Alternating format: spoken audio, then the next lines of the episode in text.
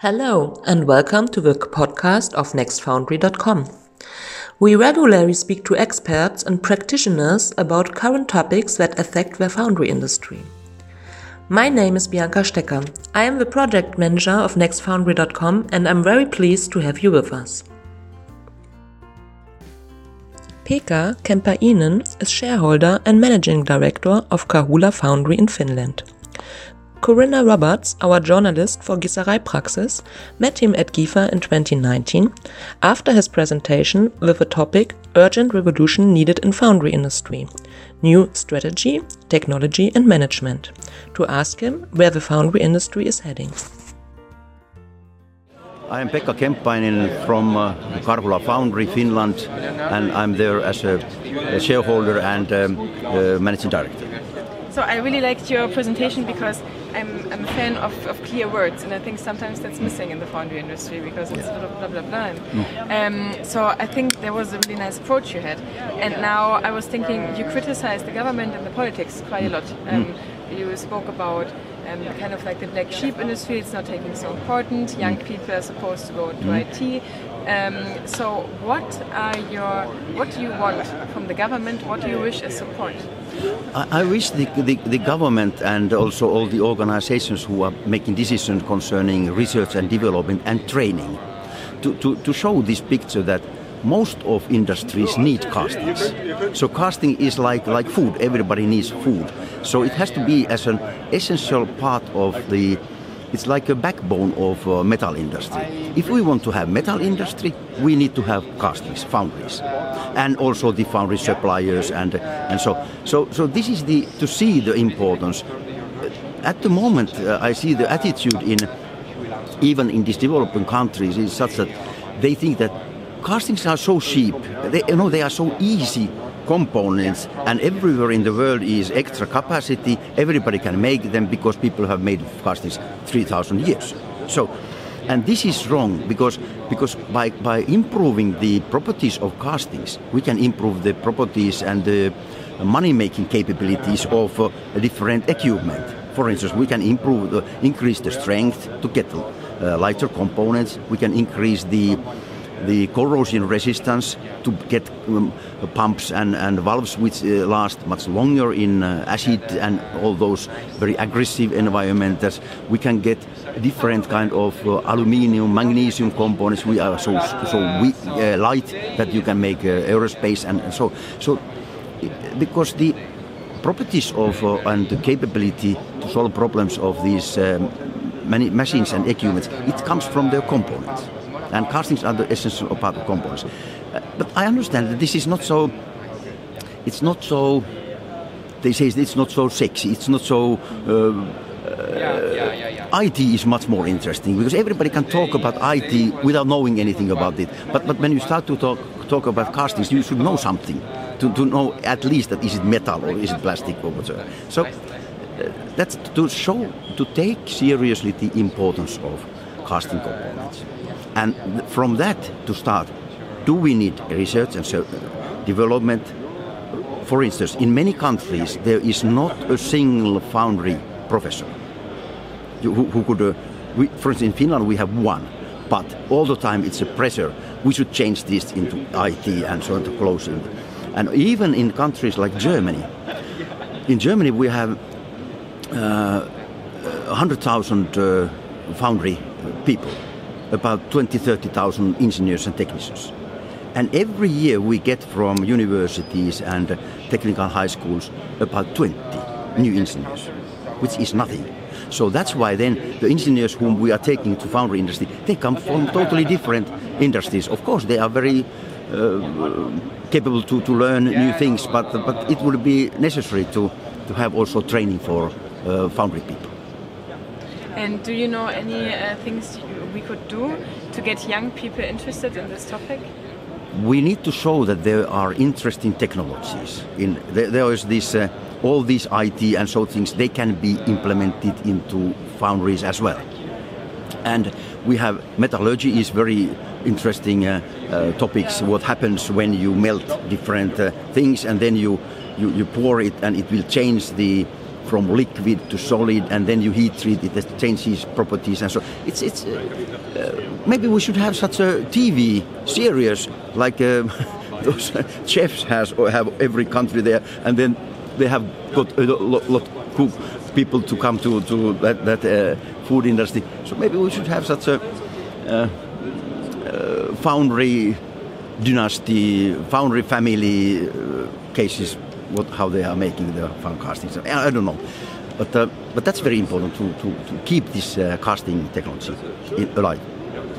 Yeah, actually, I was speaking to young people yesterday because there is this Metals for You tour around GIFA mm. where they take young uh, pupils from school and they show them around. And I interviewed a few of them and I asked them, So, why did you decide to work in the foundry industry? And they said, Oh, actually, I read about it on the internet at some point. Mm. And then I thought, That sounds interesting, but I never yeah. heard about it before. So, yeah, they had yeah. to find it themselves. Yeah, this, this is, again, a very good. Uh, good, good example so that if we as, as foundry people we also have to do something to, to, to, to spread, spread our knowledge and information through those channels which young people are following. But for instance, those foundries I am as owner and, uh, and CEO, we don't, uh, we are not active to, to put uh, on our internet. We, are not uh, charming the local students and, and, uh, and um, uh, young people to, to, to come to visit and to see what it is. Because many, many people have this old traditional thinking that, oh, foundry is a very, very dirty place, smoky place, and noise and everything, and people are there working like hell and they get tired and then they are retired uh, when they are not capable anymore work at 50 years old. But that's totally different. They are, they are, they are clean places. They don't smell anymore. For instance, I had a very good example in Estonia when the neighbors said that there's some smell coming from your foundry. I asked, what about if we change it as a pig farm? They said, no, no, no, never, never, never, never do it because it is even worse. It's even worse. So foundries are reasonably um, good working places. And one thing what should charm young people is that you can do reasonably, uh, you are reasonably free to do your job. You are not so that you have to sit in one place and to do this and this and but you can you can work as a member of the team, and it's a you can be active and you you learn a lot a lot of things and uh, and especially I have been talking in Finland about this that we have about 10 20% of young people who are not very good to sit in school and to learn from books and so on. But they are very good if they get into handwork and they can learn in, in, through the work and through the senior workers. So, so, and they want to do something, to get something done, not to sit and think. So, I'm not saying that they are they are stupid or they are not so talented as those who are in university, but they like different things, and uh, I would like to, them to have some something to do in future in factories and like farms. But but we, we, we have very good experience when we have taken some youngsters as a summer work practicants. And then when they have seen it, what happens in foundry, what, what, what really happens when, so that you just take sand, you can take some binders, you make a mold which will last those 1600 degree centigrade melt, and when the melt goes there, you have to design how does it go, how does it solidifies, and then finally you see that, oh, it's a beautiful casting like this. And then when they see it, where it works, and when they see that, oh, this part is very, this is actually keeping the whole truck or, or some big machine in, in, in, as one piece. That's the backbone of that machine. This is something we do. They, are, they feel that they are, they are important. They have done something important for, for the country. I agree. On the other hand, you show pictures of, um, of like this whole mold making process, and you were saying that um, if you imagine 10 years from now, um, it's going to be very different. You know that um, it's going to be automated, probably mm. running 24/7. Um, so how do you think those practices? How is it going to look like? How can I imagine it? It's actually so that the uh, we have to make this um, automatization step by step, and now certain things have already happened. So all the drawings are in 3D uh, CAD models, uh, 3D solid models and then when you start from that, you can you know exactly what is the what what is the shape of the casting and so on. And then you put, can put the robot to read it again and to uh, uh, uh, adjust the coordinates according to that when and, and this is already uh, available. So I think that this, and then the next step is to, to, to make the molds by automatic ones. Then to get, uh, I have seen here on the exhibition, for instance, very good examples how you can have a flexible robot so that it will first take out the defect on the surface, then it takes another tool, it will weld it, and then it will grind it, and then it will take ultrasonic testing, it will test it, and say okay. So these are the tools which I would like to to to challenge and, and invite young people who like technology to come in. So that so this is right this is real IT but it is IT um, uh, which is suitable for uh, making production more effective. And and this is this is actually in all these presentations we could uh, we could see that there are pieces but we should just put them together. Somebody should build a completely automatic foundry, and then to make a film of that and to show it to, to youngsters in, in schools and so on, so that this is the world where you could go. It's like a, a space uh, program because there are so many new technologies to. In, for instance, in Finland, we could we, we have got. Um, at least 20 engineers into foundry industry who are now at, at, the, at the age of 55, 65. This happened during 1990s when this casting simulation came into picture. So first, casting simulation programs came, of course, Magma here in, Denmark, Germany, and then Finnish, Finnish um, cast guy was and then young people in university, oh, this is computerized production, and they came. Okay, now they are foundry directors, they are we just got them into Foundry and then they started to develop. We have to use these new technologies as an appetizer to, to, to young talented agree, and also I was speaking to uh, some other people now at the fair about um, cooperation between also the different industries. For example, mm. somebody was saying that they started to employ techno mathematicians. Mm. Um, so they, those people would come into the company and they would take all the data machines collected mm. that nobody really knows what to do with. I mean, you mm. start to use them, but you could use them a lot more. Mm. And they were starting to implement um, artificial intelligence to make it automated again yep. to then connect machines and do machine mm. learning and use neural networks and all of this stuff that not necessarily somebody working in a foundry would think so much about, but yeah. somebody from a different scene mm. uh, would think about it a lot. So I think this could be also nice to connect different industries together yeah. and to foster also the cooperation, which also probably would have to be state funded somehow because we need yep. programs for Yes, and this, we have here, for instance, today we have seen that in many universities in, in Germany, France, uh, Spain, also in Scandinavia, are such new programs which then uh, are and more and more I think EU has also seen this that those programs should be such multi country programs that at least you have to have three countries and maybe five different companies. And that is something what uh, what uh, spreads the, the knowledge when it goes to so it's only it's not only one company and one university who is to, but but there are so many. For instance we have now a very good program that's green foundry uh, European EU funded project in which we have Italian foundry, Karhula foundry in Finland, we have a Finnish university, Italian university, German uh, institute, and then one one uh, foundry institute from Poland, and, and like this. Uh, uh, and, and in every country, it's happening a little bit different. In but it, the, the topic is inorganic binder.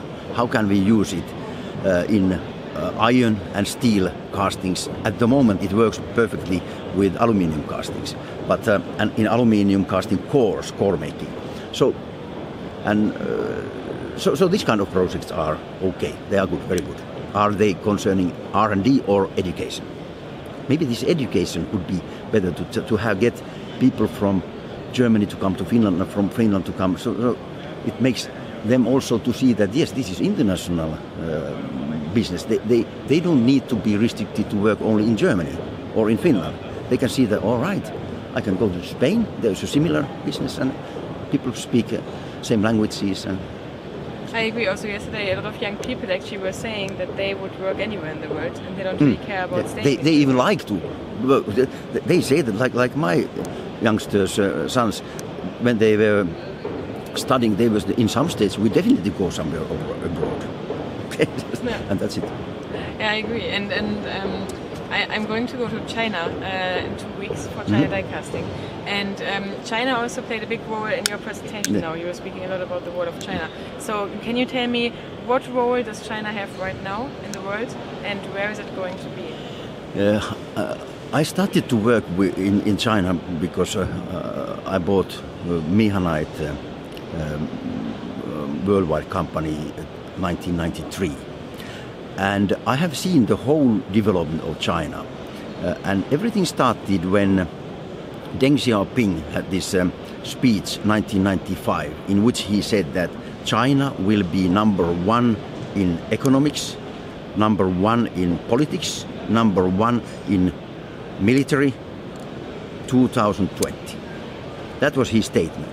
And I was almost laughing that from this country, which is uh, so uh, low, very little developed, and, and uh, nothing worked, and so on, how can it become in 25 years that kind of step? And we have to say that it's very close to be there. And uh, China has taken uh, very systematic uh, government-ruled uh, steps how to how to adopt new technology. If if one part is that companies have gone to China, many European American companies have gone to China, installed the technologies there, and then the Chinese mentality and system is that if one company in China gets some uh, uh, advanced technology, it will be spread between similar companies in China without asking the original know-how owner. And this has happened, but also they have bought information, they have developed themselves. During the last 10 years, they have developed a lot themselves in universities and so. So China has become the big player, very big player, and especially when we look the the, the industry, uh, metal industry, especially steel. 50, more than 50% of steel is made in China. Uh, castings, tonnage-wise, tonnage-wise, is 50% is made in China. Although they not have 50% of population in the world, they have only uh, one fifth or something like that, and so China has become now, uh, uh, and they have in, in different areas. They have in, in agriculture and, and so they have such a policy to, to to go to spread their influence all over the world. And actually now we have seen, uh, and of course industry has developed, but there is still a gap between USA, Europe, Japan, uh, South Korea, Taiwan in the in the the quality and uh, all those and accuracy and and, uh, and in dimensions and so on between China. So they they actually are making same components, but I have such saying about this Chinese system that same but different. So it is same China, but it's, it's somehow its quality is different. It doesn't last as long, and that's why they need more knowledge still in China. And I believe that, and I know that they want to have then some cooperation, R&D, training cooperation between uh, European countries, not so much with, between USA and, and China at the moment because this political situation is what it is, but European and Chinese. So, and this is an opportunity for European companies, but we should be as selfish as the China government is. They, they, they think everything that they are one, one player and they play same game everywhere. And, and um, for instance, every student who has studied in, in, in China, he or she owes that studying to the government. He has to do some service to companies and government when he goes abroad. And this is something we forget. And I'm not saying that they are all spies, but, but, uh, but, their duty to do, to, to do everything for their own homeland. And many people go back to China and start own business and, and so on. So China has become a giant player in this, uh, this world. And um, it's very, very much dependent on how this balance between European industries and, and China will uh, go during next five, ten years. because this speed, how it has changed during 25 years, and especially during last 10 years, it's tremendous. It's it's. Uh, I remember when I started to, to travel in inside China, uh, 1994 and so on. I was flying by a small airplane from Beijing, 1500 kilometers west from Beijing, and I was sitting in a such a propeller airplane, and there, on front of me were, were boxes where were some some uh, uh, chickens, and then some uh, some uh, um, stereo boxes. There were then exit there, and when we landed, we came to a small airport, and there were no lights on the traffic lights and no no street lights, and I went to a, the foundry, which was a CSM foundry, best foundry in China already at that time. We started cooperation between Meehanite and them. And then I went there last time 10 years ago. We were flying by Boeing DC-9. Airport was a new one. Four-lane motorway went to the town. Everything was was uh, uh, lights everywhere and hotels everywhere. And this had happened in 15 years. In first hotel, nobody knew how to use fax machine. I had to teach them how to use fax machine because I had to send, and nobody spoke English. And okay, so it, it is so so huge development, and, and, and that will affect the world now and in future more and more. And now, during last, it was actually. Um, uh, only, only five years ago, or even less, three years ago, when when uh, Americans noticed that, oh, now China has become our biggest enemy, not Russia. And uh, so I think the, the key, key issue is that how can Europe play the game between China and Europe because we have to take account that there's USA, there's Russia also mixing this, this, this game. And, but we can also benefit both parties if this China EU is the, the, the main um, axle or such a um, partnership. It will be big question. You were speaking about nuclear power. Mm. Can you tell me uh, your opinion on nuclear power? It is so that this uh, nuclear power is actually when if, if we think that, that CO2 and this, um, these um, climate change is the key, that is the dri- biggest driving force now. Because we get more storms and everything, is, and, and food problems in Africa, and so, so the climate change is the big issue. And then, best thing to reduce CO2 emission in energy sector is to use uh, wind, solar, and nuclear, and of course uh, hydropower but hydropower is where it is. It's, uh, we can, you cannot add number of rivers. But uh, and, and nuclear power has, has got a bad reputation because of the Chernobyl accident, which was made by some politicians who were drunk and they wanted to try how low they can put the output of the nuclear power plant, although it says that you cannot get, go below 70% of maximum. And they went to down, down to 30%. And then all that heat, which you don't take as electricity out, it goes, it stays in that reactor, and then comes this China phenomenon. Boom.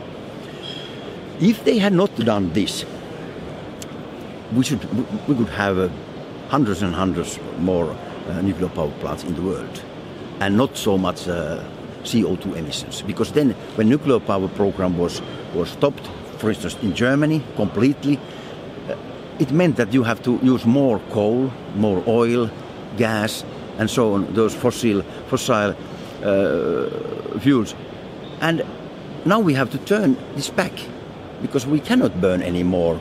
Otherwise, we are in, in very, very big problems. And, and that's why I believe that even Germany has to, to turn around and start to build nuclear power plants uh, in in next couple of years. And uh, this has already happened in Finland. So the Finland got a new uh, uh, government, which has also the Greens are in the government, and Greens has gone have gone out from the government two times, twice in the last 20 years because government made the decision to build more nuclear power in Finland. Now they are in government and they accept that yes, we are giving the permission for new nuclear power plant. So this shows the, the change because they say that climate change is the biggest thing, CO2 is the, the co- cause of that, we have to do something with it. Okay, we have to accept nuclear. Okay. Oh, that's it already. Okay. Thank you very much. Thank you very much.